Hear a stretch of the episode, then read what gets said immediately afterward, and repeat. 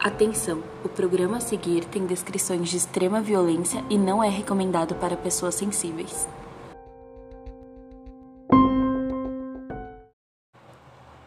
Pessoal, antes de começarmos o episódio, eu gostaria de dar um recadinho.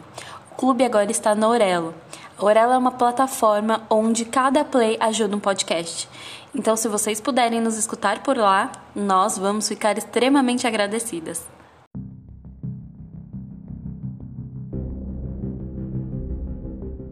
Olá, pessoal, eu sou a Mai.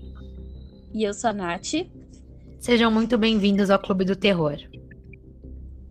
Se você gosta do nosso clube, não deixem de clicar em seguir ou follow na, na plataforma que você usa para nos escutar. Isso ajuda nosso conteúdo a se posicionar melhor. E agora, bora para o episódio.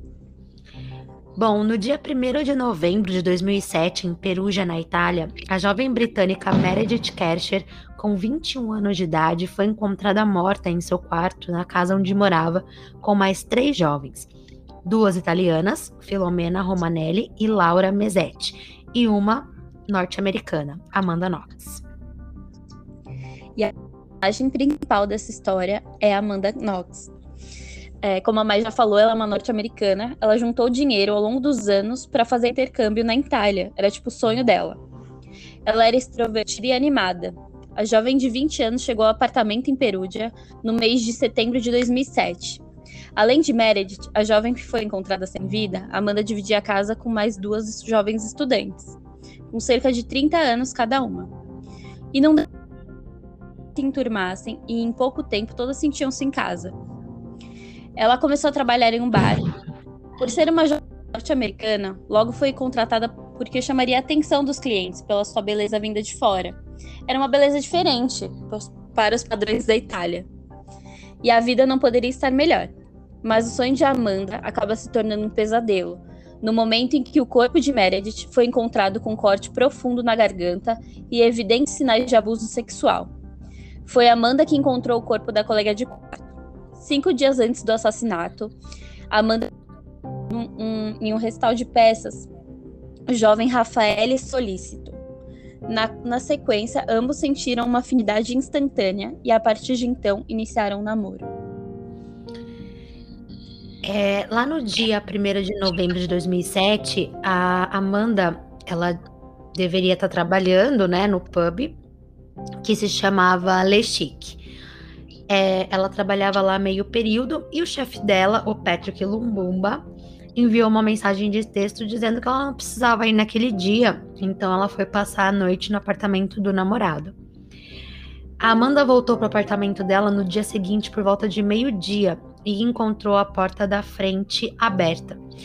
É, no relato dela, ela fala, né, que entrou, não notou nada além disso de estranho, chegou no banheiro, viu que tinha algumas gotas de sangue ali na pia, achou que uma das meninas tinha se cortado. É, foi, entrou pro banho. E quando ela saiu, foi que ela percebeu que tinha uma mancha um pouco maior de sangue no, no tapete, né, do banheiro. Mas várias meninas morando na casa, tal. Ela achou que alguém tinha se machucado ali.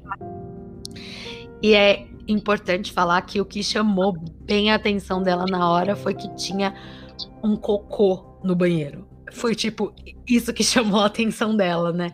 De falar, Ai, meu Deus. sangue. foi. E não importa, mano. Quem caga e deixa o cocô ali na privada. Exatamente. Para ela foi tipo, gente, quem que não deu descarga aqui, pelo amor de Deus? Foi tipo isso.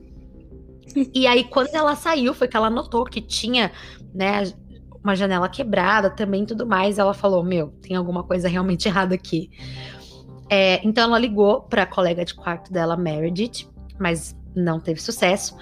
Então ela ligou para uma outra colega também sem sucesso e aí ela finalmente ligou para o Rafael porque ela estava sem saber o que fazer. Né? Ela não conseguia falar com ninguém e o Rafael era o cara ali, tipo, que estava com ela, falava italiano e tudo mais. E aí, é, dois policiais logo foram chamados, né? Apareceram lá no local, entraram no apartamento para investigar e derrubaram a porta do quarto da Meredith. E lá dentro eles encontraram o corpo dela no chão, coberto por um edredom encharcado de sangue. A garganta, como a Nath já falou, tinha um corte profundo e havia né, sinais de agressão e violência sexual. Era uma cena de terror, assim, total. É, e aí, tipo, as paredes estavam sujas de sangue e a única coisa, né, tava, tipo, o corpo coberto pelo, pelo cobertor ali, pelo edredom, só ficava visível os pés da jovem. E aí, no depoimento, a Amanda e o Rafael afirmaram que eles passaram a noite né, do crime juntos na casa do Rafael e que pela manhã a Amanda tinha ido sozinha lá até a casa para tomar banho e pegar mais algumas roupas. E que foi aí depois do banho que ela se deparou com a porta da Meredith fechada, né? E todos aqueles sinais estranhos, ela resolveu chamar o Rafael para ajudar ela. Eles não conseguiram abrir a porta, ninguém respondia dentro do quarto da da Meredith. E foi aí que eles chamaram a polícia. É, eu vou falar sobre a vítima, que ela é muito. Ela não é tão citada, personagem principal do caso, que é a Amanda. Mas a saber detalhes sobre a vida dela. Meredith Susana Cara Kersh nasceu em 28 de dezembro de 1985 em Londres. Filha de John Kersher, jornalista, e Aline Kersher. Meredith teve uma criação modesta e sua família não possuía grandes posses. Ela mudou-se para Perúdia cerca de um mês antes de seu assassinato para iniciar um intercâmbio na universidade, conhecida na região por acolher alunos estrangeiros. A jovem dividia uma casa localizada na vila Della Pergola com outras três estudantes e era com seu jeito cuidadoso, inteligente e popular. Os desentendimentos entre Meredith e Amanda, em razão da desorganização do ambiente, mas nada que tornasse o convívio entre as duas insuportável ou as fizessem rivais. À primeira vista, ela não tinha inimigos, motivo pelo qual a polícia descartou hipótese de vingança ou algo do tipo. É, a gente sabe que pelos relatos assim que a gente já viu, ouviu, né, pesquisou, que a uhum. Amanda era um pouquinho folgada, né? Ela veio de uma família rica, tal, filhinha de papai. Então ela tinha um pouco dessa coisa de de desorganização e que deixava um pouco as meninas pé da vida, assim, mas cara, quando você divide casa com alguém, é isso, nem todo mundo tá na mesma frequência que você, né? De arrumação, de limpeza e tal. Então. Sim, ou você, é, ou você respira fundo e vai, ou senão você mora sozinho, né? Sinto muito. Exatamente. E tem tudo isso, né? Pessoas totalmente diferentes. É, tinha as meninas que eram da Itália mesmo, cada uma com uma criação. É, não tem como, cara, você esperar que todas vão ser, sabe? Vai ser tudo perfeito, mil maravilhas sempre. Impossível. Bom, a Amanda e o Rafael eram os únicos no local do crime quando a polícia chegou, né? Foram eles que chamaram, inclusive, e tudo mais. E aí, no documentário da Amanda, que foi lançado em 2016, a jovem afirma que assim que o corpo foi encontrado no local, a polícia pediu para que eles esperassem do lado de fora da casa. Então, eles não tiveram muitas informações do que estava acontecendo, né? A polícia foi, arrombou a porta, e aí eles não podiam ficar ali, né? Até porque é uma cena de crime, então a polícia precisava isolar aquele lugar, então eles ficaram do lado de fora. E aí, é, o que despertou muitas suspeitas desde o primeiro momento foi que eles se mantiveram ali calmos, aparentemente, e trocando carícias enquanto o local do crime era periciado. E além disso, desde o início, o promotor do caso, que é o Juliano Mignini, ele cogitou a hipótese do crime ter sido cometido por uma mulher. Porque, segundo ele, quando a assassina é uma mulher, ela tende a cobrir o corpo de uma vítima, mulher. Isso nunca ocorreria é. se fosse um homem. Eu só preciso comentar uma coisa sobre esse ponto em específico. É, nós vimos um caso da Suzane von Richthofen, onde o Daniel, o Daniel, acho que não, o Christian, ele cobre o rosto da Marisa porque ele, Marisa, desculpa, porque ele sente que ela tá julgando os atos dele de matar ela. Então, ele prefere cobrir o rosto dela. Então, acho que isso não é específico. Pode acontecer isso com homem, pode. Isso é mais para evitar que, o, que a pessoa que você tá matando, ela te julgue ato. Com certeza, eu acho que faz sentido, né? Da pessoa, tipo, quando é uma pessoa conhecida, se a pessoa conhece a outra e tal. E uma das coisas que que eu acho também bizarras nessa parte, assim, né? Quando começaram, iniciaram as investigações ali, é que eles esperavam que o comportamento deles fosse diferente, só que a gente, cara, nós somos seres humanos, sabe, complexos e diferentes. Você não pode esperar que as pessoas tenham a mesma reação, sabe? Claro, é, é, é diferente você ver os pais da vítima ou familiares, porque claro que a emoção vai ser muito mais forte. Mas tem pessoas que não, não têm reação nenhuma, que ficam em choque, que não sabem o que pensar, sabe? Então é muito difícil você apontar as pessoas só porque, ah, ela não chorou, ah, ela, sabe? Mas, mas sempre começou daí? Tudo já começou assim. É, a, a, uma assassina, a assassina é uma mulher o, a Amanda, ela tava ganhando carícias do namorado enquanto ela procurava conforto. Eu imagino que, tipo, mano, uma pessoa foi assassinada dentro da sua casa. Você tá fora da sua casa sem saber o que aconteceu. Você tá lá com seu namorado. Eu, obviamente, vou abraçar meu namorado e vou ficar chorando. Esse, essa vai ser minha reação. Tipo, sem saber o que fazer, o que, que aconteceu. Vou estar tá abraçando meu namorado. E, e, tipo, por isso eu sou uma assassina? Eu sou assassina da pessoa? Você tinha comentado que a Suzane, ela foi no dia do enterro dos pais, né? Que ela ficou chorando lá, horrores. E foi, foi ela que arquitetou toda a morte deles. Então, as reações, elas diver... são diferentes para cada um. Não quer dizer que ela é uma assassina porque ela quer ganhar carinho do namorado dela. Eu concordo. Gente, esse caso me deixa muito indignada. É... é... então, e o caso da Suzane eu acho que é, é o principal, assim, pra gente poder é, comparar, né? Porque ela que arquitetou tudo e a reação dela foi de total desespero, choro, sabe? Toda aquela cena no, no velório. Então, acho que julgar uma pessoa pela maneira que ela se comporta é, em relação ao luto é muito raso, assim. Eu não concordo. Uhum. Isso que você falou também, eu acho que é super importante, porque desde o primeiro momento o promotor já falou: ah, foi uma mulher. Então era meio que encaminhando tudo já para o que a gente vai ver mais para frente, né? Uhum. Bom, após a realização da perícia então no corpo da Meredith, foi constatado que havia de fato ocorrido violência sexual contra a jovem. A partir de então, as especulações sobre o caso tomaram maiores proporções, de maneira que os grandes tabloides mundiais começaram a vincular o cometimento do crime ao uso de drogas e práticas de orgias que fugiam do controle. Acho importante mencionar que é, nesse caso também tomou proporções internacionais, porque a gente está falando de uma, de uma pessoa, né, Amanda, que não era da Itália, então já começa a veicular isso em várias mídias diferentes. É, eles eram abertamente, ela e o Rafael é, usavam maconha, isso eles falavam, tipo, normal, a gente fuma maconha. É jovens que estão curtindo a vida, estão se curtindo e. Hum.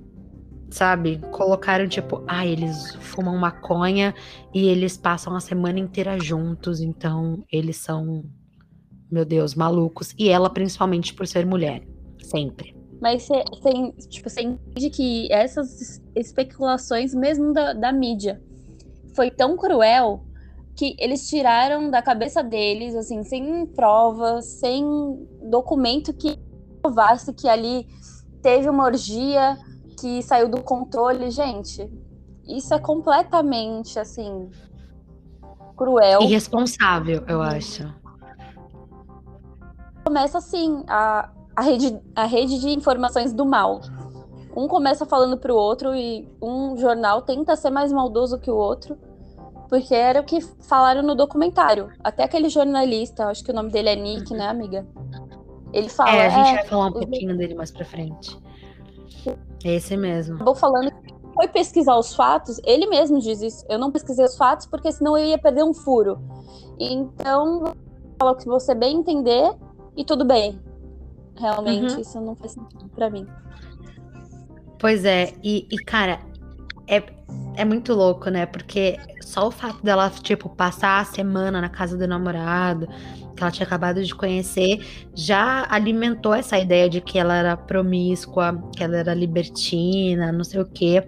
E ela chegou a ser chamada pela mídia italiana de fria e assassina, só pela postura que ela tinha diante das câmeras, que a gente tava falando, né, agora há pouco.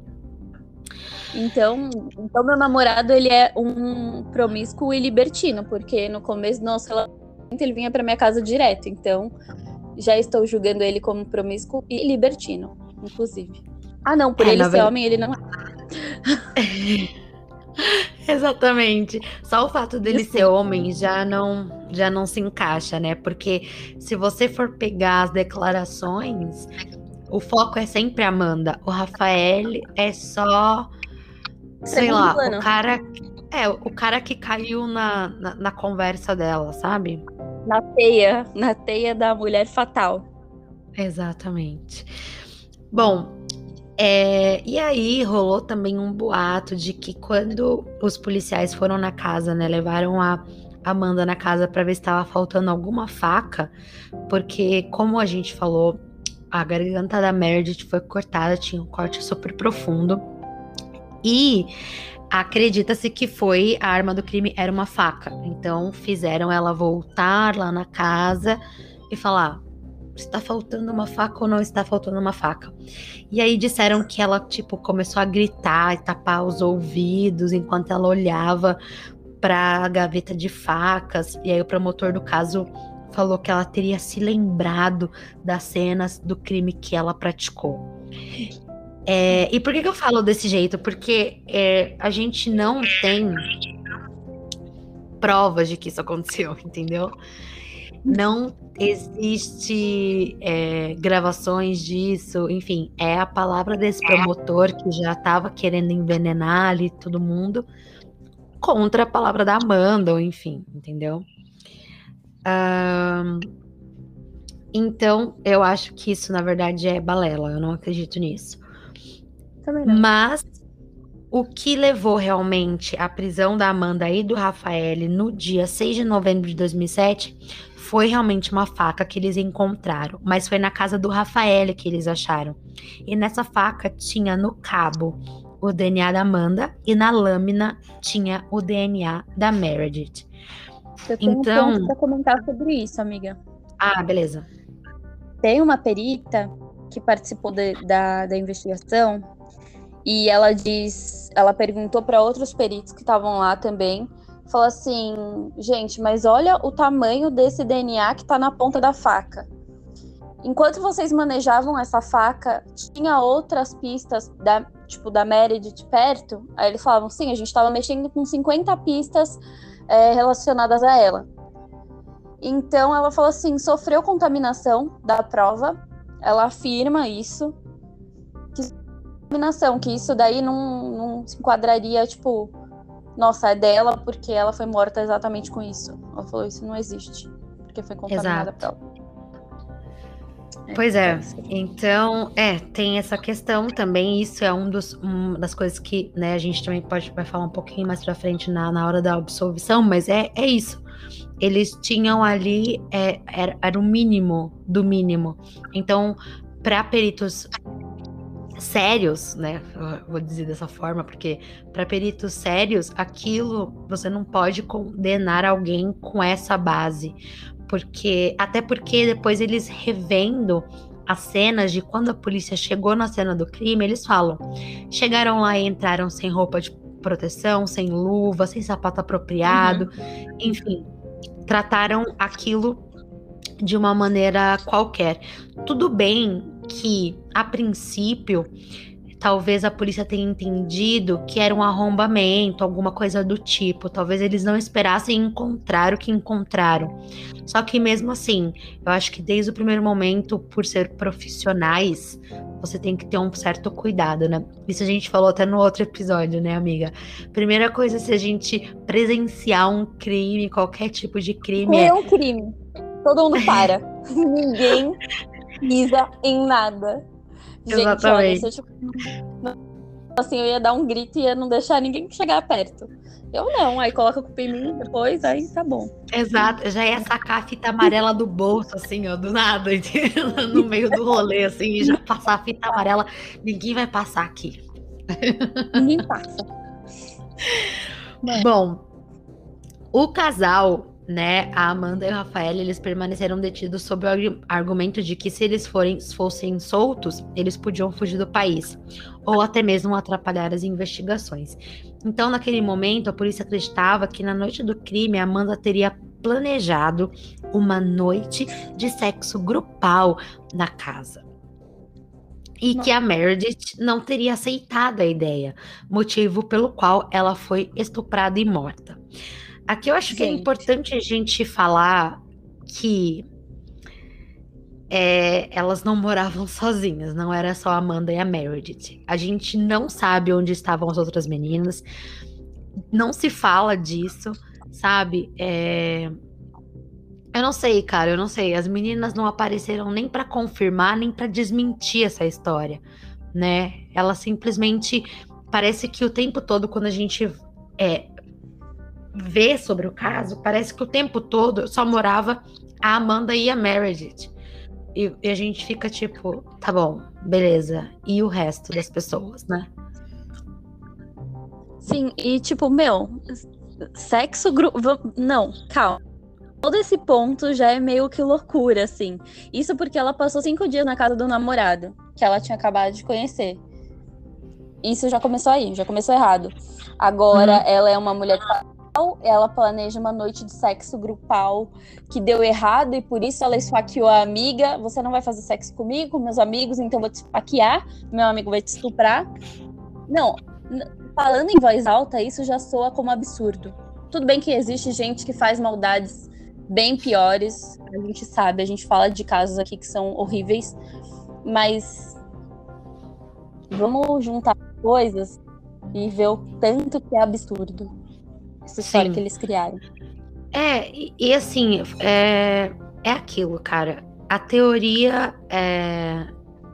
Existem várias teorias, só que você precisa provar. O trabalho da polícia é provar, e nem isso eles tiveram capacidade de fazer tudo que eles tentaram é, falar não tinha prova suficiente, não conseguiram fazer um trabalho decente, a verdade é essa. E uma coisa que me chama também muita atenção é a porta da Meredith estava trancada. Quem trancou? Trancou por fora ou trancou por dentro? E a janela do quarto dela estava quebrada também? Então, sabe? Isso é uma então, coisa assim, que eles não colocaram prova, como não falaram nada, tipo, não explicaram, só falaram que o quarto estava cheio de sangue. Tá, mas em é, volta então. do quarto. Exato, porque assim, tá, e aí a pessoa entrou, tudo bem. Porque o que eu entendo de trabalho investigativo é você precisa trabalhar com várias linhas de investigação. E desde o primeiro momento, a polícia só trabalhou com uma hipótese, que era essa: uhum. transformaram a Amanda nessa mulher super perigosa. Cara, ela era uma jovem, sabe? Mas pintaram ela como uma mulher, nossa, perigosa, não sei o quê. E descartaram todo o resto. Inclusive, aproveitando isso, é, teve também o Rude Gad, que ele foi acusado de ter praticado esse crime. Porque, segundo a perícia, o DNA dele foi encontrado no corpo da Meredith. Então, assim, eles entenderam que tava os quatro lá e deu errado o que eles queriam fazer e mataram a menina. É... E aí o Rude ele estava na Alemanha, ele teve que ser extraditado, tal, e ele permaneceu preso desde então ele já tinha antecedentes, né, por, por roubo, outras uhum. coisas. E ele segue falando que, cara, nunca, não, não matei. Mas ele trocou mensagem sim com a Mary na noite do crime. Eles combinaram o encontro naquela noite. Ele falou que se encontrou com ela, que eles ficaram e tudo mais, mas que ele não a matou.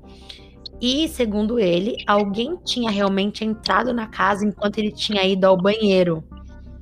e cometeu o crime.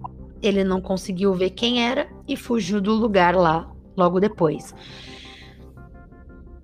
E é, é, é, muito complicado, né? Porque assim, falam que ah, ela, ela sofreu violência sexual e tudo mais, mas não, não, não falam se tinha sêmen ou não, se fizeram algum tipo de comparação ou não.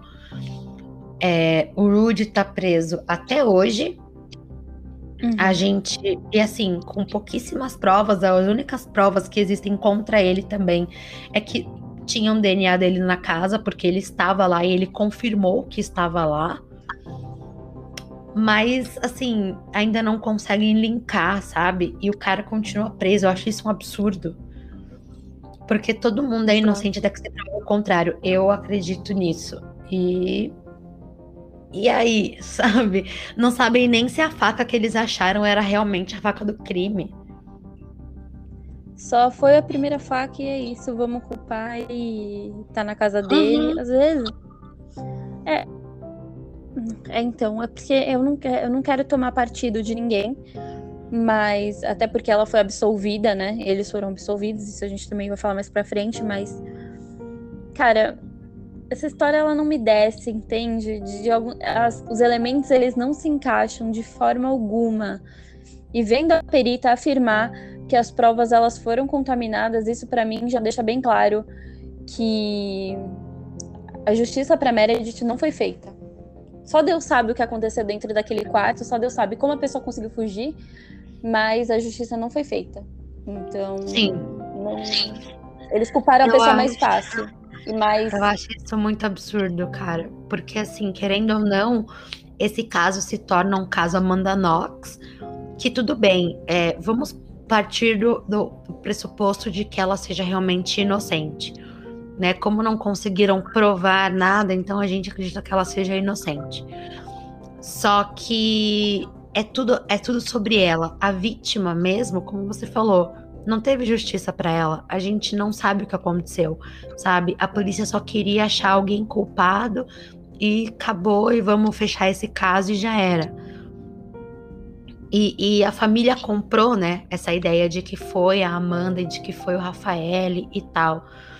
É, porque no momento desse, cara, de total desamparo, em quem que você vai confiar? Na polícia, né? Que deveria estar tá fazendo o trabalho deles direito e tal, não sei o quê. Então, uhum. é muito complicado pensar sobre isso, né?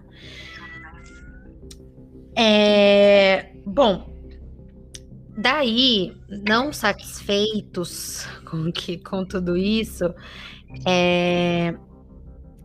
até o dono do bar onde a Amanda trabalhava, ele entrou no circuito aí, o Patrick Lumumba.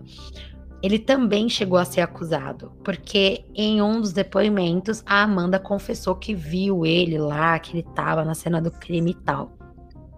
No livro dela, a Amanda comenta um pouco mais sobre o que, que ela sofreu ali, né? Nas horas de interrogatório, sem advogado, a pressão que eles botavam em cima dela, é, a, a, dificuldade da língua e tudo isso. E aí ela começou a, a soltar os nomes mesmo, a falar as coisas. Ah, eu vi, ah, foi, foi mesmo e tal. E aí o, Pat o Patrick chegou a ficar preso por alguns dias, mas ele foi logo solto porque a Amanda mudou a versão dele, falou que, né, a versão dela falou que se confundiu. E ele tinha um álibi também que era é, bastante convincente, então não dava para colocar ele ali na cena do crime. Mas poderia ser outro que ia rodar também. Nossa, é. É bizarro isso. Bom, o julgamento breve de Rudy Guedi foi realizado em outubro de 2008 e a justiça italiana o condenou a 30 anos de prisão pelo estupro e auxílio de morte de Meredith Kersh. Rudy continua negando que tenha matado a jovem e, após recorrer, conseguiu diminuir sua pena para 16 anos. Ele segue preso na Itália. Já Amanda e Rafael foram levados a júri em dezembro de 2009 sendo condenados em 26 e 25 anos, respectivamente, pelo assassinato dela. A reviravolta do caso se deu em 2011, quando foi julgado o recurso de, da defesa que culminou na absolvição do casal. Contudo, em 2013, a justiça italiana cancelou a absolvição e pediu um novo julgamento. Em 2014, Amanda e Rafael foram novamente condenados, por pouco tempo. Finalmente, em 27 de março de 2015, a mais alta corte italiana absolveu o casal das acusações e determinou o encerramento do caso. Gente, é um prende solta, prende solta. O que, que, é isso? É tipo, ninguém tem controle de mais nada, ninguém sabe mais o que culpar. E, é... e a vítima que é vítima não tá tendo. Ai, gente, é bizarro esse caso, nossa. Pois é. Eu... E aí, cara, é tudo, tudo isso, né? Se deu porque a gente já falou, teve falhas bizarras na investigação. Então a polícia deveria fazer o trabalho dela direito e não fez. E isso é uma coisa que é, acho que a gente pode falar com certeza. A gente não consegue falar com certeza se foi a Amanda ou não, se foi o Rude ou não. Isso a gente não tem como saber mas que houve falhas bizarras, isso a gente pode falar. E aí, a defesa né, do casal alegou que o caso sofreu fortes inter interferências da mídia. Sim. Porque as notícias negativas né, que eles veiculavam ali sobre a Amanda influenciaram muito a polícia e também o poder judiciário, ali, a opinião pública. As pessoas compravam muito essa ideia de que realmente ela era essa mulher fatal e tal manipuladora e que ela era a assassina. E aí no documento. Mostra, né, amiga? Que as pessoas estavam fora quando eles foram absolvidos e elas descobriram que eles. Elas começaram a gritar: prende, eles merecem morte, não sei o que. Eles começaram, parecia caça às bruxas, sabe? Eu me senti, uhum. só faltava as fotos e os espetos, e os espetos para matar eles, assim, porque a população estava tão revoltada, mas isso também é muito a mídia, o que ela passa para você. Como a Globo passa pra gente só sobre o coronavírus. Só isso que eles sabem noticiar. Então acaba ficando na sua cabeça aquilo lá. Nossa, não é possível. Gente, outra pessoa morreu hoje. Ah, imagina isso, 20 na sua cabeça, sendo que a menina é culpada. Uhum. É, é aquela. É, esse negócio que você falou, né? Das, da bruxas e tal. É bem isso, cara. É você pegar a mulher desde a antiguidade e colocar ela como sendo perversa e tudo isso só porque ela é sexualmente ativa, porque ela fala abertamente sobre a sexualidade dela, porque ela tá feliz com a pessoa, tá curtindo, tá sendo jovem sabe? Então, a mulher é sempre apedrejada nesse sentido. E, e aí, o Rafael, na verdade, cara, eles. O, o, coitado, eu não sei nem o que passava na cabeça dele, assim, acabou de conhecer a menina, tava todo apaixonadinho lá, ele até conta no documentário que ele não era muito tipo de namorar, assim, né, porque ele era meio nerdão e tal. E, cara, do nada, a colega de quarto da menina morreu, ele é acusado de ter matado, e você fala, meu. E tudo isso também é, acabou transformando muito a investigação, porque como a polícia queria que eles confessassem, né, queriam detalhes, eles ficavam jogando um contra o outro o tempo todo, e eles mal se conheciam. Então você não tem confiança suficiente naquela pessoa, sabe? Para você falar, não, ele jamais faria isso, ou não, ela jamais faria isso, jamais ia falar que fui eu, alguma coisa do tipo. Então, assim, é, eu, eu, eu não sei, eu acho que eu sairia tão traumatizado de uma situação dessa. Não, eu nunca mais ia namorar com ninguém. Ai, gente. Não, eu acho que colegas de quarto, principalmente, nunca mais. Nunca mais, quero morar sozinha pro resto da vida. Total, Gente, mano. Pra, você falando, agora que eu parei pra pensar, eles conheciam há muito pouco tempo e já foram acusados de assassinato e, tipo, conhecidos é, pelo mas... mundo inteiro. Exato. Não, o Rafael fala, eu me sinto um astro de Hollywood, assim, as pessoas vivem me perguntando as coisas e, cara, sabe? Eu sou um cara normal e, tipo, passei por uma situação dessa que eu não nem imagina que você vai passar na sua vida. Eu só quero esquecer.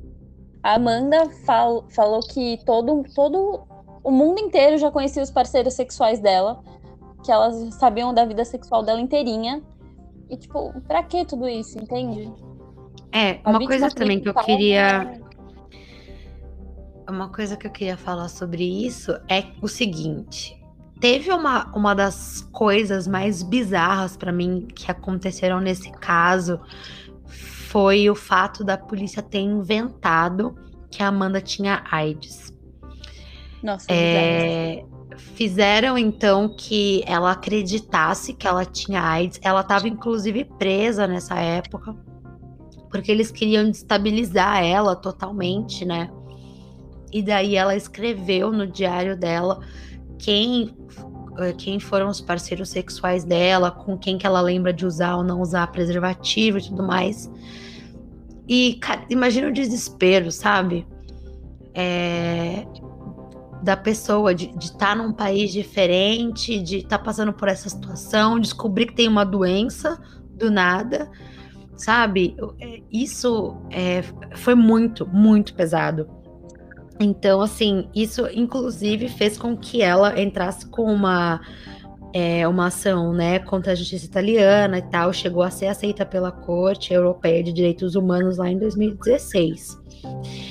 E uma coisa que a gente falou da questão da mídia, então no documentário da Amanda, tem esse cara que a Nath já comentou, que é o Nick Pisa. Ele cobriu esse, é, esse caso desde o começo e tudo mais. Foi ele que fazia as manchetes malucas lá. Ele que chamou a Amanda de Fox Knox e a primeira vez e tal. E aí ele falou o seguinte, entre aspas: Eu acho que no fim das contas, os responsáveis foram a polícia e a promotoria. Eles cometeram os erros crassos e se concentraram em teorias absurdas. Ficaram totalmente obcecados por elas. Ele falou dele mesmo aí, né?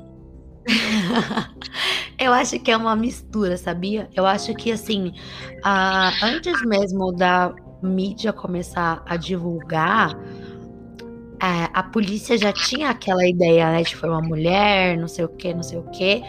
E eu acho que começou a se entrelaçar uma coisa na outra e ninguém mais sabe quem começou os boatos. Essa é a minha opinião. Eu acho que a, ninguém mais sabe se foi a polícia que começou, se foi a mídia que começou. Eu acho que ficou, tipo, sabe, tão maluco que ninguém mais sabe. É, gente, ó, você que tá nos ouvindo, toma cuidado com esse negócio de. Bo... Pensa que é uma coisa que, nossa, vou falar só um negocinho ali, despejar um veneninho ali, ó, que não vai dar em nada. Hum, hum. Tá?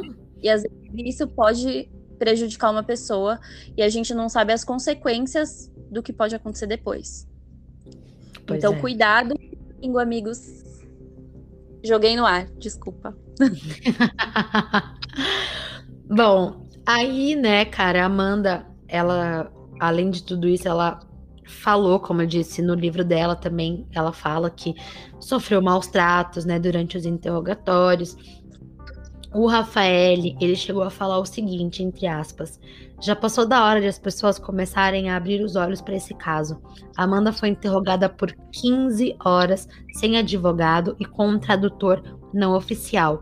Houve abusos nunca divulgados pela imprensa. É... E aí, cara, ela chegou a falar até para a ABC, né? É, ela falou o seguinte: eu estava no tribunal quando eles me chamavam de diabo. Uma coisa é ser chamada de certas coisas pela mídia, outra é estar sentada em um tribunal lutando pela sua vida e ver as pessoas te chamando de diabo. Cara, então, caça às bruxas. Atualmente, Amanda vive em Seattle, nos Estados Unidos. Ela terminou seus estudos na Universidade de Washington e trabalha em uma livraria. Em 2013, Amanda lançou sua biografia, Waiting to Be Heard, Esperando para Ser Ouvida, na tradução livre. E segundo o repórter David da BBC, ela lucrou, lucrou mais de 4 milhões de dólares com a obra. No ano passado foi lançado o documentário de Amanda Knox, que reúne entrevistas com os acusados, repórteres, promotores, peritos, todos envolvidos no caso. Os diretores do documentário, Rob e Brian, afirmam que não tiveram ainda esclarecer o caso, mas apenas mostrar o lado humano envolvido naquela trama, ainda sem explicações. Mesmo após a absolvição do casal, Amanda e Rafael, o caso não foi desvendado por completo. Talvez um crime perfeito e sem vestígios, ou talvez um ataque midiático em uma casa que chamou a atenção ao ser transformado em uma trama digna de Hollywood. É, eu fiquei em dúvida agora. Esse documentário, ele foi lançado ano passado? É, ano passado. Caraca. Eu já tinha. Eu não tinha escutado sobre esse caso. E aí eu falei, nossa, eu vou assistir isso. Ano passado eu assisti. Eu vou assistir. E, cara, eu fiquei chocada, assim. Eu não tinha parado para analisar com os olhos que eu tô analisando hoje, assim. Para mim, eu já tava fazendo juízo de valor, falando, nossa, olha eu, julgo para julgar, né? Foi ela mesmo, foi ela e o namorado. Olha o jeito que ele Olha o jeito se agarrando na porta, a menina morta ali no quarto. E, cara, é. hoje eu vejo quão fui cruel como essas pessoas foram. Cara, eu não sou ninguém para julgar ninguém. Não sou melhor do que ninguém. E hoje eu me arrependo de ter assistido desse jeito, dessa forma tão cruel. E mudei minha opinião, graças a Deus. Mas é isso.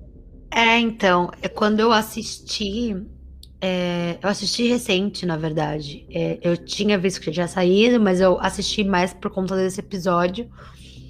É, e eu fiquei abismada, cara, porque justamente pela forma como ela foi retratada, sabe?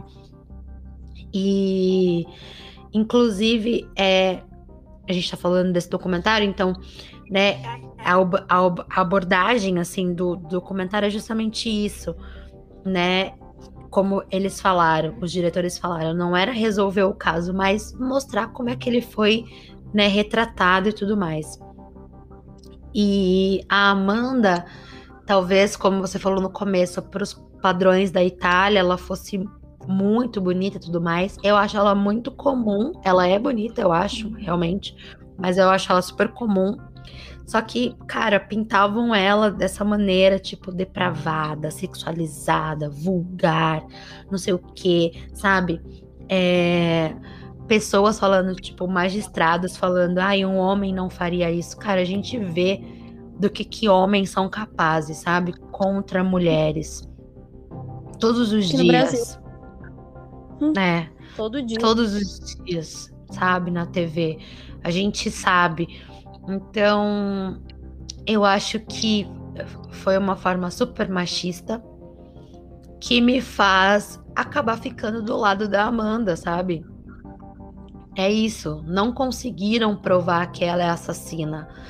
Tentaram de todas as maneiras, falharam e feio. E cara, eu fico do lado do tipo, beleza, então eles foram absolvidos, show.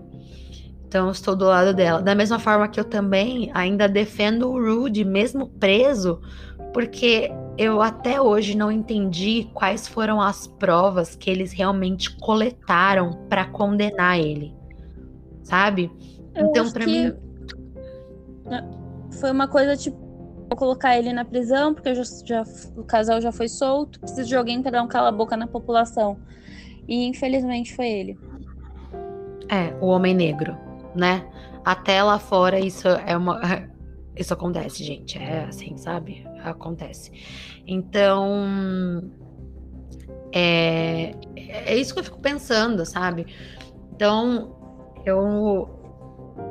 Claro, a gente pensa também muito na vítima, né? Na família, sem uma resposta.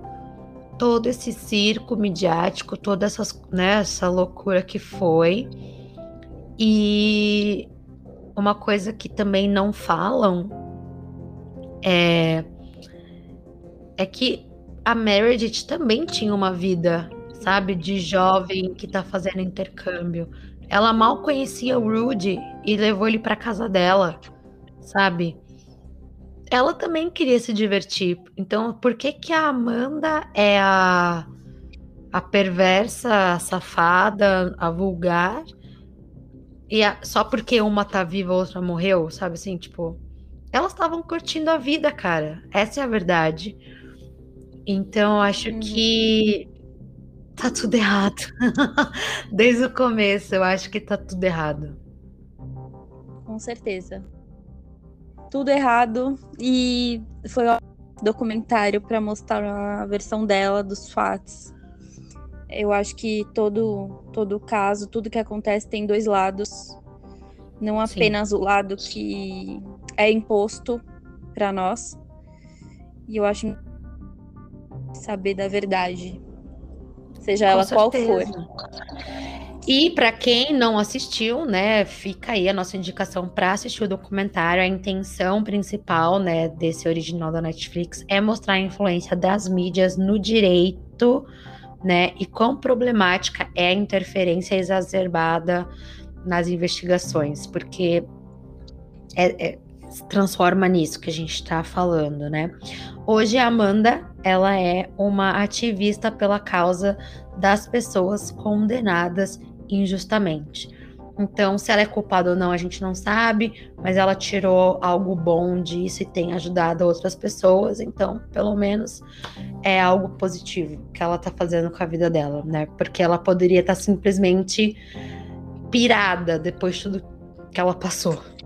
Nossa, eu com certeza estaria cheia de traumas e pirada da cabeça, com certeza. Não confiaria em ninguém, nem na polícia, com certeza. E, nossa, eu acho que. Nossa, eu ia pirar. Pirar. Pois é. E esse episódio é pesado.